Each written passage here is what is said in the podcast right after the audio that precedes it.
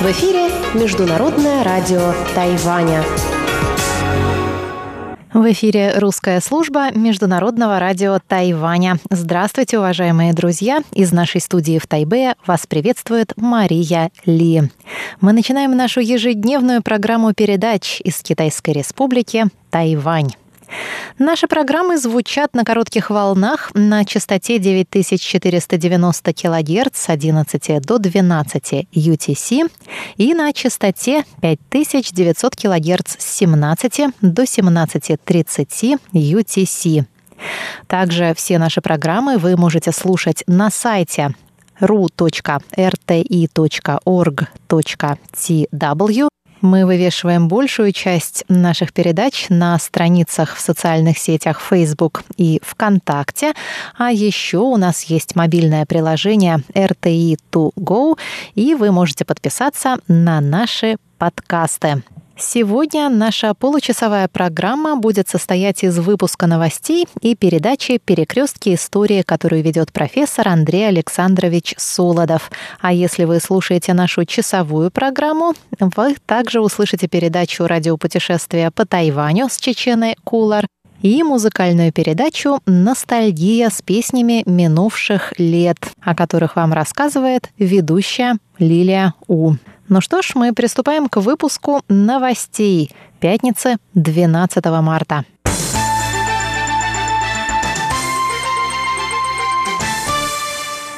Министр обороны Китайской республики Тайвань Цю Гоу Джен призвал 12 марта законодателей и народ Тайваня доверять своим вооруженным силам. Заявление министра прозвучало в ответ на слова командующего Тихоокеанским командованием США адмирала Филиппа Дэвидсона, который сказал во вторник, что Китай может напасть на Тайвань в течение ближайших шести лет.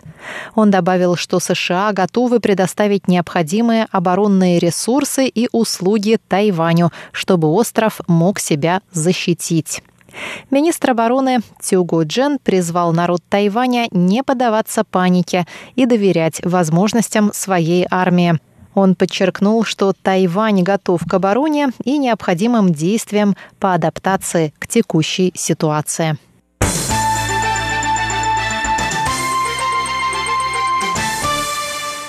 Глава представительства в Тайбе Ассоциации японо-тайваньских связей Хироясу Изуми выразил в четверг благодарность тайваньскому народу за искреннюю поддержку после аварии на АЭС Фукусима, вызванной землетрясением и цунами 11 марта 2011 года. В результате катастрофы погибло более 15 тысяч человек, более 2 тысяч человек числятся пропавшими без вести. Землетрясение мощностью в 9 баллов по шкале Рихтера произошло 11 марта 2011 года в 14 часов 46 минут. Оно стало сильнейшим за всю историю сейсмических наблюдений в Японии и четвертым в мире. За землетрясением последовало цунами, а за ним авария на АЭС Фукусима-1, в результате чего произошло сильное радиоактивное загрязнение. На церемонии памяти и благодарности, которая прошла в здании представительства Японии в Тайбе, Хироясу Изуми сказал, что с момента землетрясения и по сей день Тайвань поддерживал Японию и предоставлял ей посильную помощь. По данным тайваньского правительства, тайваньские организации пожертвовали в общей сложности 6 миллиардов 84 миллиона новых тайваньских долларов. Это примерно 240 миллионов долларов США на восстановление после землетрясения. Ни одна другая страна не пожертвовала такую сумму, отметил он. Представитель также напомнил, что 2021 год назначен его ведомством годом японско-тайваньской дружбы и попросил жителей острова продолжать возносить молитвы за полное восстановление пострадавших районов Японии. Мероприятия в рамках Года дружбы включают выставку памяти о событиях десятилетней давности в культурном парке Хуашань в Тайбе, выставку японского иллюстратора Йоситомо Нара в Музее искусств Гуаньду, музыкальный фестиваль с участием тайваньских и японских групп.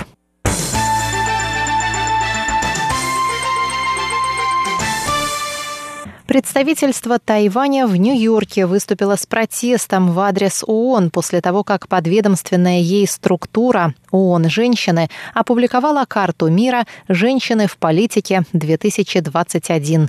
На карте Тайвань обозначен как часть Китая. Карта «Женщины в политике» составляется ООН совместно с Межпарламентским союзом, недавно опубликовавшим данные о женщинах в законодательных органах мира.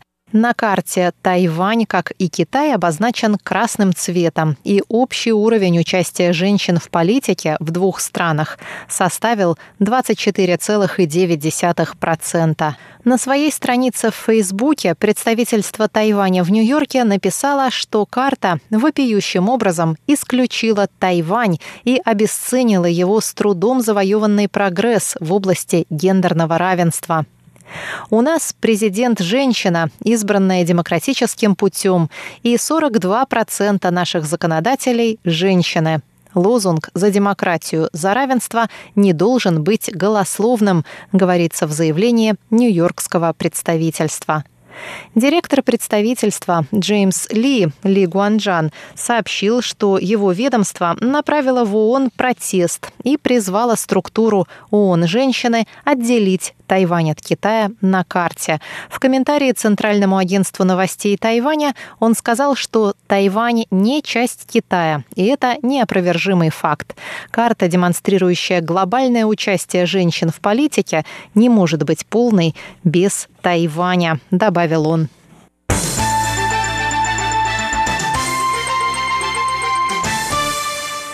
Экс-президент Тайваня Ма Яндзю заявил 12 марта, что формула «одна страна, две системы», на которой настаивает Пекин, он также выразил сожаление по поводу планов китайского правительства, направленных на изменение электоральной системы Гонконга. 11 марта Всекитайское собрание народных представителей приняло резолюцию по изменению избирательной системы Гонконга, чтобы территорией управляли патриоты.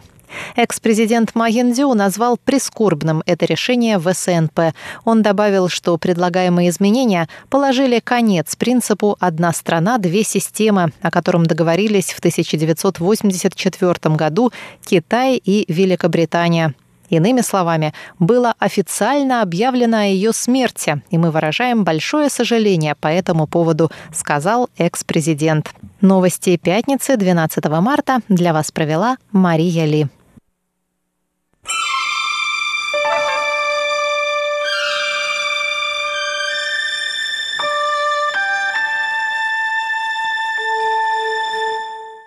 Здравствуйте, дорогие слушатели Международного радио Тайваня. В эфире еженедельная передача из рубрики «Перекрестки истории». Надеюсь, вы помните, дорогие друзья, что на протяжении последнего времени нашей основной темой стала история российско-китайских отношений – в прошлый раз мы остановились на периоде середины XIX века, когда Китай столкнулся с агрессией со стороны западных государств, а Россия была вынуждена решить доставшиеся от прошлой истории вопросы, в том числе, а может быть и прежде всего, в области территориального разграничения – между Россией и Китаем на Дальнем Востоке. Итак, продолжаем нашу предыдущую тему. Россия, Китай, Запад. Отношения в треугольнике в середине XIX века.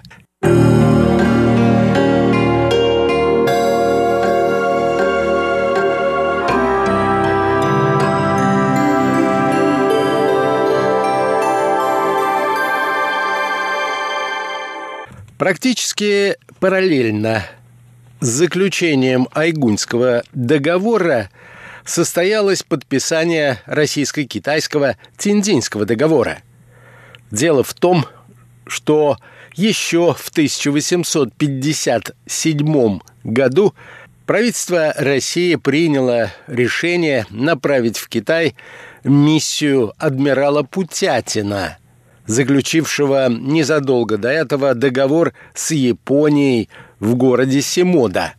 Ему предстояло решить вопрос о возможности морской торговли с Китаем, который остро обозначился в начале века.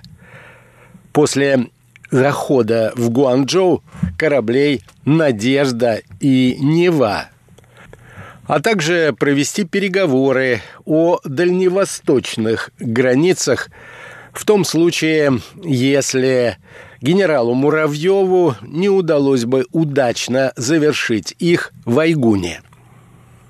Российское правительство хотело также предложить Китаю помощь в виде поставок оружия и направления военных инструкторов с целью укрепления обороны страны в условиях англо-французской агрессии. Впервые идея посылки в Китай русских офицеров для организации обороны китайской столицы возникла еще в 1856 году. Однако подобное предложение было встречено цинской администрацией настороженно и даже с недоверием. Один из членов военного императорского совета представил специально подготовленную историческую справку, в которой пытался доказать, что подобные обращения к иноземцам в прошлом приводили к падению правившей династии. Поэтому, когда Путятин вновь обратился к цинским властям – с подобным предложением, ему было объявлено, что хотя император благосклонно согласился принять винтовки и пушки, приезд русских офицеров в данное время нежелателен.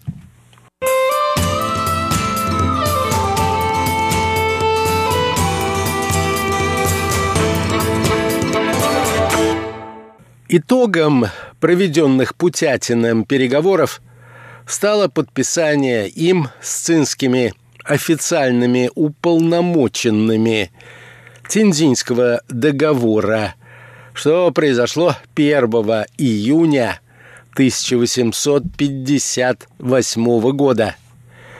Договор состоял из 12 статей, подтверждал мир и дружбу с давних времен существовавшие между его величеством императором всероссийским и его величеством Богдаханом Дайцинским и их подданными.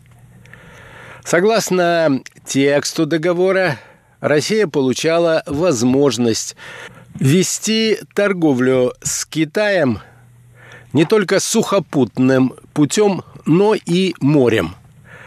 Цинская сторона дала согласие на заход русских кораблей в несколько портов Китая. Шанхай, Нинбо, Фуджоу, Сямэнь, Гуанчжоу, Тхайваньфу. А это современный город Тайнань на острове Тайвань. И Цюнчжоу на острове Хайнань.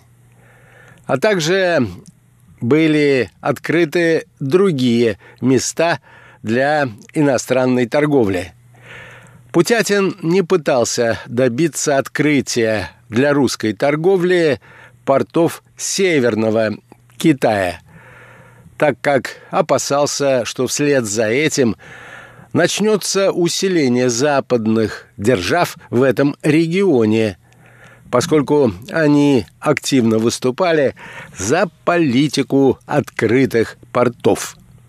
Договор гарантировал безопасность и неприкосновенность собственности подданных обоих государств.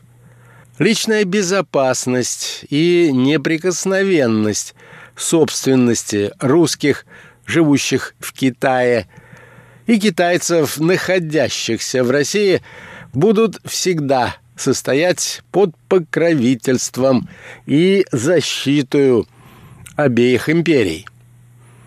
Россия, в отличие от западных держав, не настаивала на предоставлении ее гражданам права экстерриториальности и консульской юрисдикции в одностороннем порядке. В этом отношении Тинзинский трактат устанавливал равные права для подданных как Российской, так и Цинской империй. Статья 7 гласила «Разбирательство всякого дела между русскими и китайскими подданными в местах, открытых для торговли, не иначе должно производиться китайским начальством, как сообща с русским консулом или лицом, представляющим власть российского правительства в том месте. В случае обвинения русских в каком-либо проступке или преступлении виновные судятся по русским законам. Равно и китайские подданные за всякую вину или покушение на жизнь или собственных русских – будут судиться и наказываться по постановлениям своего государства.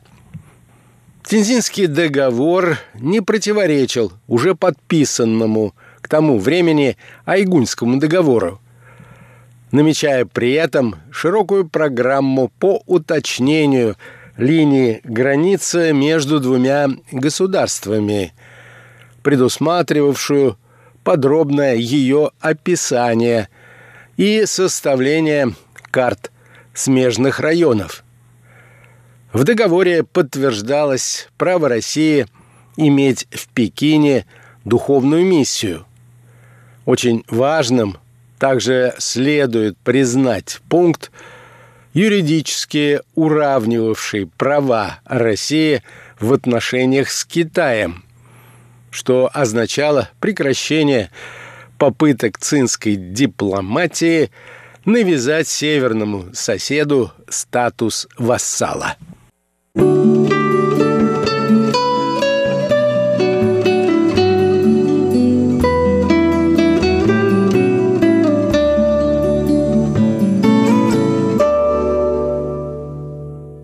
В марте 1859 года в Китай была отправлена дипломатическая миссия во главе с графом Игнатьевым.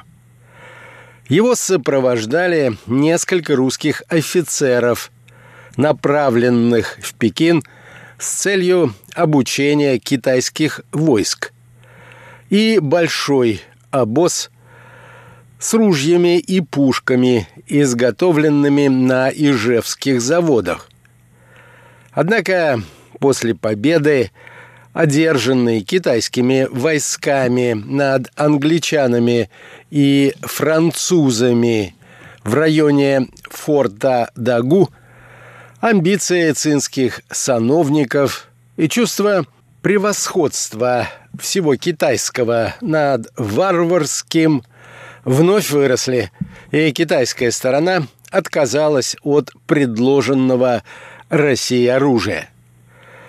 Что же касается самого Игнатьева, то он продолжил свой путь в Пекин с целью ведения переговоров по вопросам, оставшимся нерешенными во время миссии Путятина и при подписании Айгуньского договора, в соответствии с которым, как я уже упоминал, в частности, не разграниченными оставались земли Уссурийского края.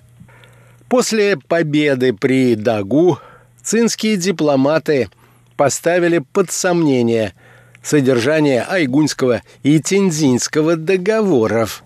Однако последующие поражения китайских войск в сражениях Второй опиумной войны – Наступление англо-французских войск на Пекин и бегство из столицы императора Сяньфэна заставили их искать в лице графа Игнатьева посредника для переговоров с западными интервентами. Российский посланник согласился выступить в этой роли при условии, что великий князь Гун, брат императора, лично, письменно обратится к нему с просьбой о посредничестве и даст обязательство признать Айгунский договор и провести разграничение неразграниченных на тот момент территорий.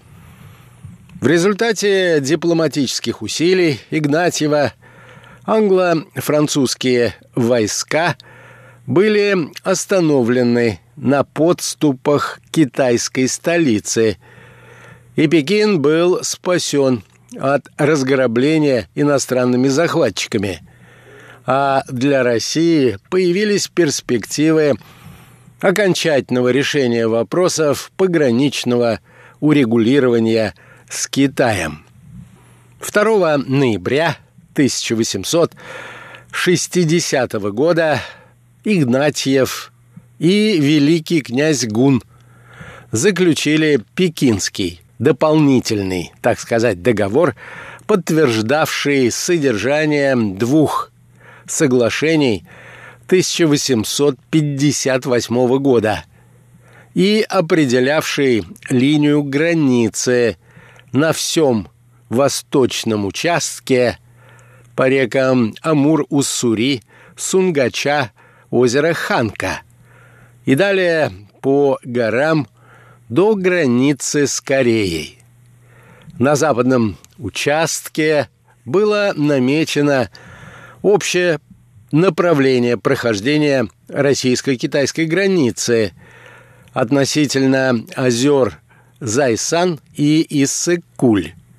Впоследствии эта граница была уточнена Чугучакским протоколом 1864 года. Договор предусматривал также расширение взаимовыгодной торговли между двумя странами, отмену каких-либо ограничений на ее ведение и особое покровительство, которым должны были пользоваться российские и китайские купцы – со стороны правительств обеих стран.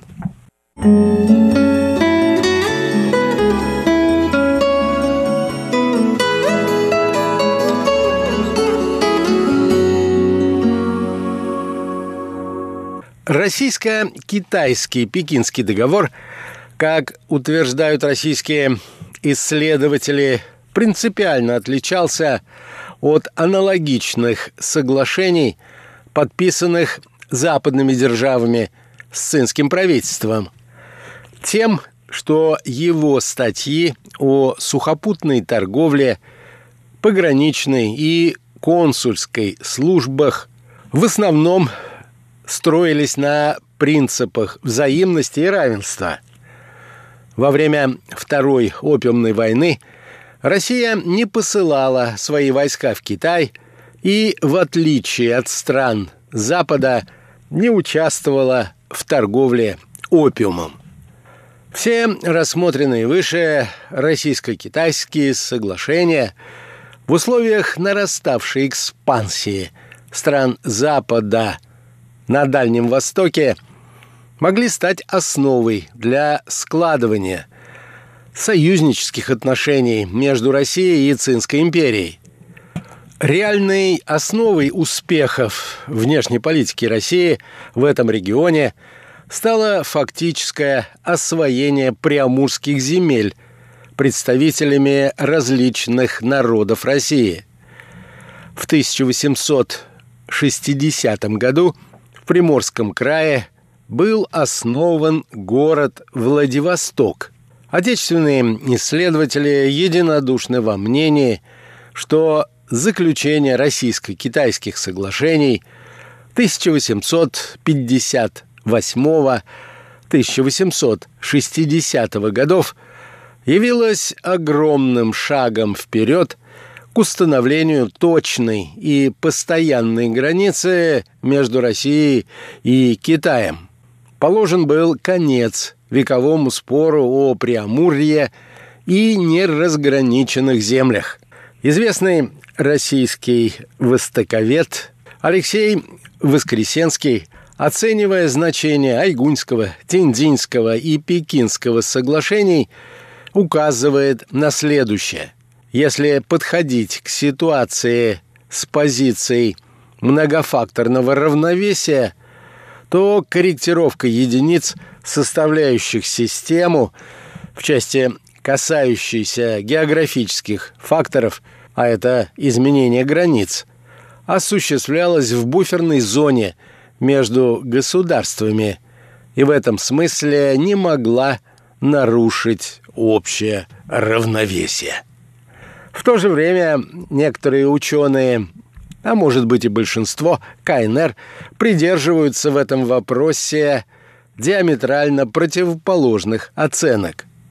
Соглашение между Россией и Цинской империей 1858-1860 годов рассматриваются ими в контексте заключения неравноправных договоров между Китаем и западными державами. В целом, практически во всех публикациях ученых КНР Айгунский, Тиндинский и Пекинский соглашения представляются как неравноправные договоры. Однако подробнее о взглядах китайских ученых на этот вопрос мы будем говорить в следующей передаче.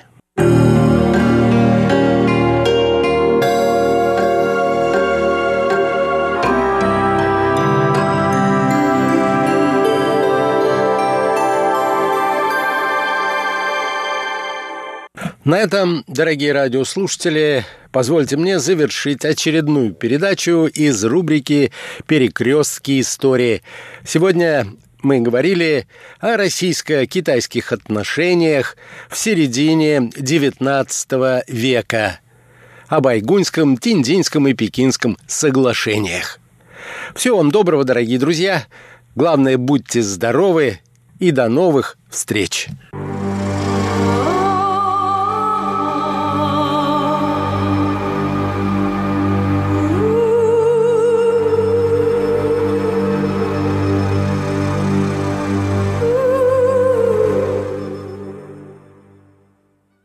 I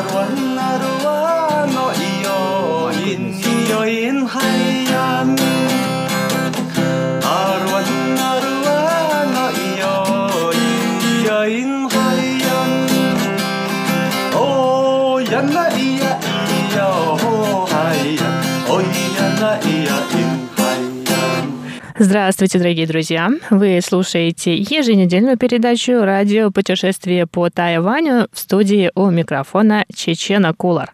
На прошлой неделе у нас появились новости о том, что Тайвань и Палау уже готовы открыть туристический коридор. Это значит, что жители двух стран могут ездить в гости друг к другу, ну, почти без всяких противоэпидемических ограничений.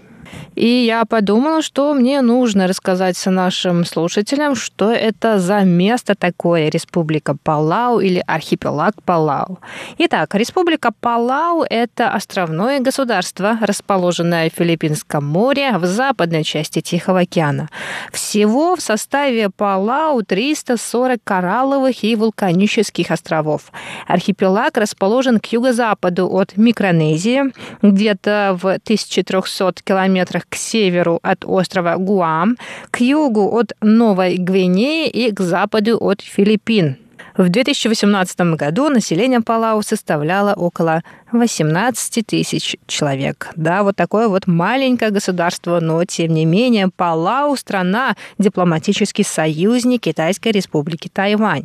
В 1947 году Палау управлялся Соединенными Штатами Америки, в рамках международной системы опеки Организации Объединенных Наций, и Палау была одной из подопечных территорий Тихоокеанских островов. Американское правительство контролировало остров до 1986 года. В ноябре 1993 года референдум на Палау одобрил статус Палау как государства, свободно ассоциированного с Соединенными Штатами Америки.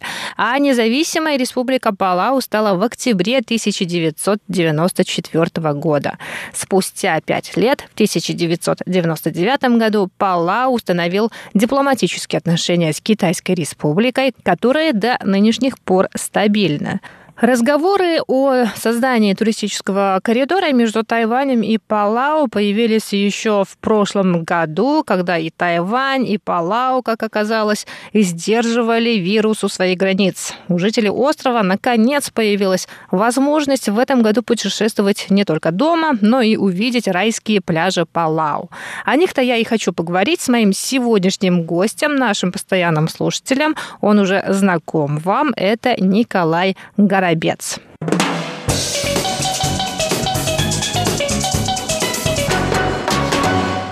Дорогие друзья, у меня сегодня в гостях, точнее по телефону, Николай Горобец. Он вам уже знаком. Я у него брала интервью про а, пиво «Жигулевское», которое производится на Тайване. Но сегодня я хочу у него расспросить немного про путешествия. Николай несколько лет назад был на Палау. Николай, расскажите, пожалуйста, когда вы были и почему вы выбрали именно Палау? Добрый день. Был я там, честно скажу, лет пять назад. Это было уже в 2016 году, в июне месяце. Скажу честно, не особо выбирал, потому что тогда просто подвернулась такая возможность съездить туда за счет компании-поставщика. Нас туда свозили группой. Ну, это было 4 дня, 3 ночи, достаточно короткое путешествие, но достаточно интересное. Вот я даже не знаю, если туда ехать на более длительный срок, чем там еще можно заниматься. Потому что там очень красиво. Безумно красиво. Лазурная вода, мягкое море, очень теплый климат, вода теплая, как парное молоко, и коралл, рифы и прочие прелести тропической морской жизни жизни там, конечно, все это присутствует. Снорклинг, дайвинг развит как никогда и нигде. Но на самих островах делать нечего. Достаточно скучно. То есть а что вы имеете в виду все... под делать нечего? То есть просто лежать на ну, пляже? В смысле, там да там и пляжи, это как, э, на самом деле, как мы привыкли видеть фотографии Лазурного берега юга Франции, там такого нет. То есть там есть какие-то маленькие пляжи у каких-то гостиниц, достаточно дорогих, а в целом там достаточно неразвитая береговая линия. Никто не валяется там на пляжах. Местному населению это не особо интересно. Приезжее население зачастую это тайваньцы, японцы, ну и китайцы еще ездили. Сейчас вроде бы последние годы их не особо-то зовут. Вот. И, в принципе, это не те люди, которые любят загорать на пляже. Ну, а да. сноркелинг прикольно. Не, ну вообще надо сказать, что Палау это не очень популярное направление. Я думаю, что даже, наверное, не все наши слушатели знают, э, что это за страна, где она находится. А вы бы вот хотели поехать туда снова? Да, конечно, хотел бы, и, честно говоря, планирую, как только вот вся эта шумиха с вирусами в мире уляжется, спланировать туда поездку, когда будет поспокойнее уже все это дело с путешествиями. И даже более скажу, в конце 19 года чуть было туда не поехали. Просто почему так получилось, что мы случайно купили билеты не на Палау в Карор, а, а на Сабах. И поехали в Малайзию. Да, причем уже договорились в Палау на месте с гидом, там, с гостиницей, все договорились, забронировали, потом смотрим, а билеты-то не туда купили. Ну, не сложилось, значит, не судьба была. Ну, может быть, еще сложится, тем более вот туристический а, коридор открыли между Тайванем и Палау. Что вы о нем думаете? Это, конечно, прекрасно. Я бы был очень рад, если бы таких коридоров было больше. В целом, э, с Тайванем в другие места отдыха, пускай там это будут люби... излюбленные места путешествия для тайваньцев, но, но все равно. Но я не настолько изголодался путешествием, чтобы платить тройную цену за поездку на 4 дня на Палау. Туда лететь 5 часов, насколько я помню. О, ну это не близко. сложный перелет. Да, это не близко. Ну, это как вот э, Палау находится на уровне где-то Филиппин, где-то так вот по центру Филиппин, и там сколько-то сотен километров на, на э, восток в море. Mm-hmm. То есть он там практически не, не так, что он как бы посередине ничего находится, но не так уж близко, как, как казалось бы. Пять часов туда лететь, как на Бали примерно. Ну и там, на самом деле, долго действительно не протусуешься. Вот мы, мы когда приехали, мы сразу же прям в первый день пошли, сели на лодку, там два гида, тайваньцы, там, кстати, много тайваньцев живет постоянно, которые занимаются туристическим бизнесом. Ну, как минимум раньше это так было, сейчас не готов ничего говорить. Вот, и с двумя гидами сели на лодку, на лодке обязательно будет местный, такой добротный сумаист. Mm-hmm. Они там все такие крупненькие ребята. И все, и там 40 минут по воде глиссирует эта лодка куда-нибудь. И там по островам, ну, там очень много мест, куда можно заехать, всякие бухты, заливы. Там э, очень интересно, э, есть какие-то такие излюбленные места, да, которые все знают. Вот это э, озеро с медузами пресное, там какой-нибудь залив с очень интересными какими-нибудь... Это не кораллы, как, которые мягкие, как они называются, аммоний или что-то в этом духе, да, такие подводные типа растения, животные, прилипающие к дну морскому со всякие разнообразные, с кучей играющих красок, всякие там рыбки тропические тоже есть. Есть какие-то места, куда как бы не всех тоже возят. Там, допустим, а, затонувшие корабли самолеты времен Второй мировой войны. Там же шли активные боевые действия на Тихом океане вокруг Палау. Там и немцы побывали, и японцы там крепко сидели. Там так достаточно интересно в этом плане история осталась. Но все это под водой. Туда можно нырять. Вот это интересно, да. Но сколько надо там нырять дней, пока тебе это не надоест. Ну, понятно, да. Ну и, наверное, лучше ехать туда уже с какой-то определенной подготовкой, чтобы нырять. Ну, насчет дайвинга не скажу, потому что я никогда не занимался этим делом, не пробовал вообще. Но если кто-то увлекается, то это, конечно, будет для него идеальным местоназначением для сноркелинга тоже вполне. Там, конечно, по-тайваньски все ходили в спасательные жилеты и искали, погрозили пальчиком, чтобы никто не утонул. Я из спасательного жилета вылез уже на второй бухте и сказал, ребят, я так не могу, я хочу нырять. В жилете я не могу нырять. Махнули рукой, видят, что плавать. Не вчера научился. И ослабили. Спасибо вам большое, что рассказали про путешествие на Палау. Я тоже читаю новости про туристические коридоры, изучила, естественно, что это за место такое, но э, очень было интересно пообщаться с человеком, который это все увидел своими глазами. Большое вам спасибо еще раз. Мы будем обращаться спасибо, к вам еще по каким-нибудь другим вопросам. Хорошо, спасибо большое. Спасибо, до свидания. До свидания, всего доброго.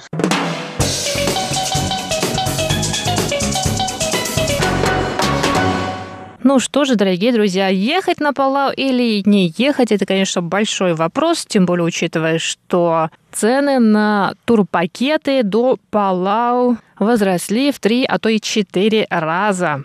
Удовольствие это, конечно, не дешевое, но вдруг у кого-то из наших слушателей, которые находятся на Тайване, появится желание собственными глазами посмотреть на райские острова Палау. И на этом сегодняшний выпуск передачи «Радио путешествие по Тайваню» подходит к концу. С вами была Чечена Кулар. Оставайтесь на волнах Международного радио Тайваня.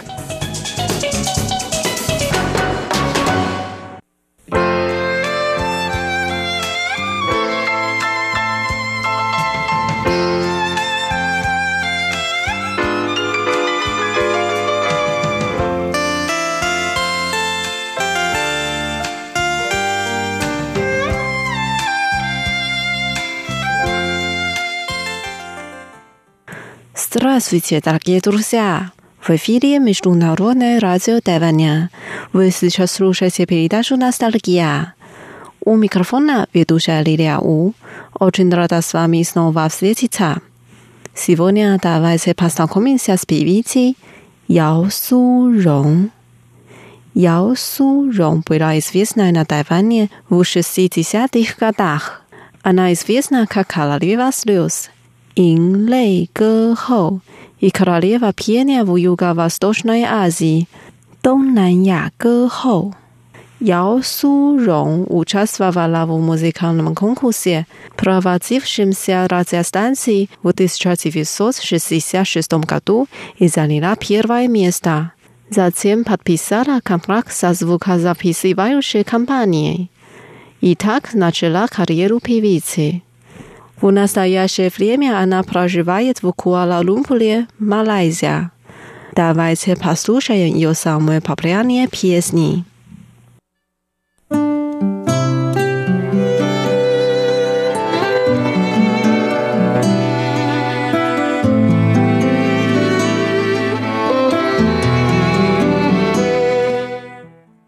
Первая песня называется «今天不回家».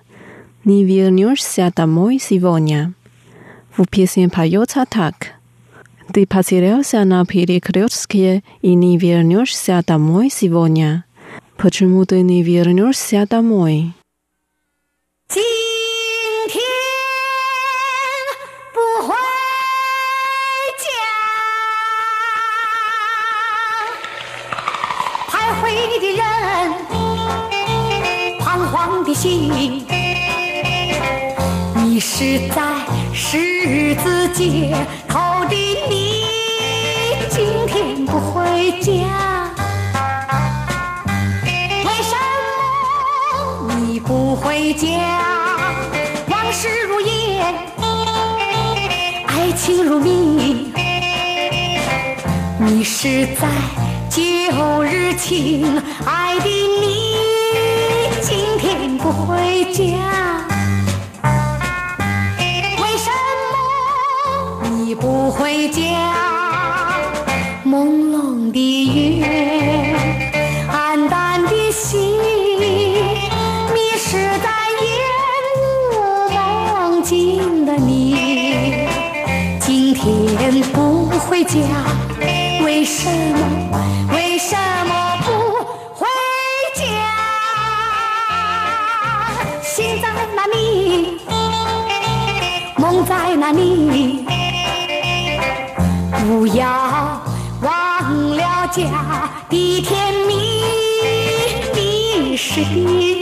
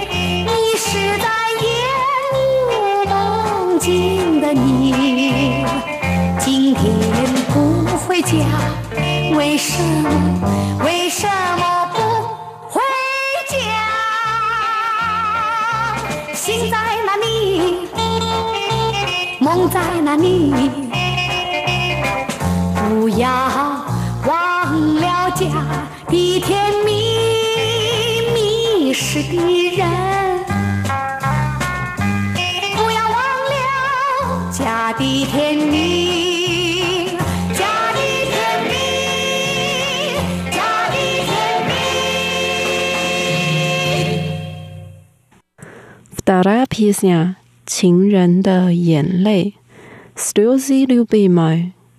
Зачем я плачу о тебе? Разве ты не понимаешь, что я плачу для любви? Слезы любимой самые драгоценные. Каждая слеза – это любовь.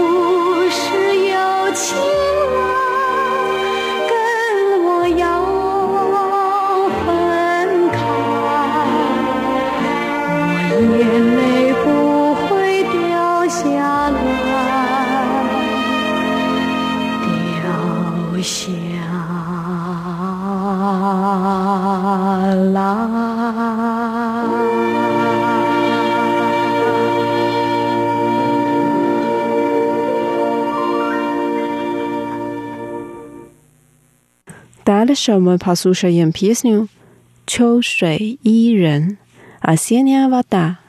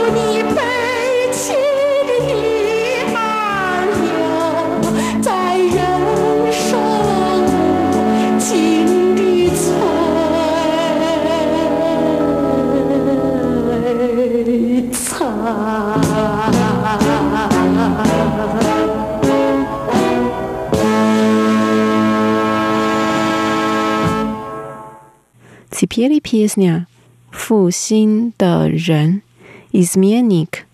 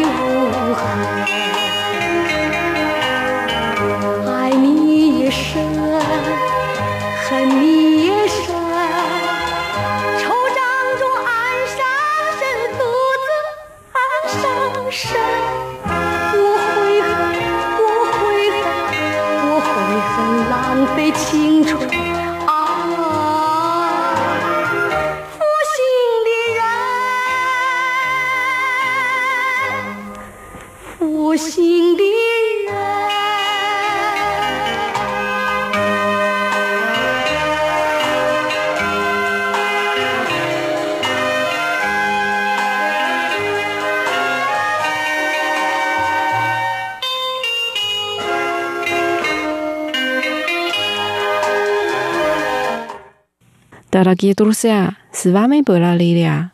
Давайте встретимся через неделю в передаче «Ностальгия». Желаю вам хорошего настроения. Пока.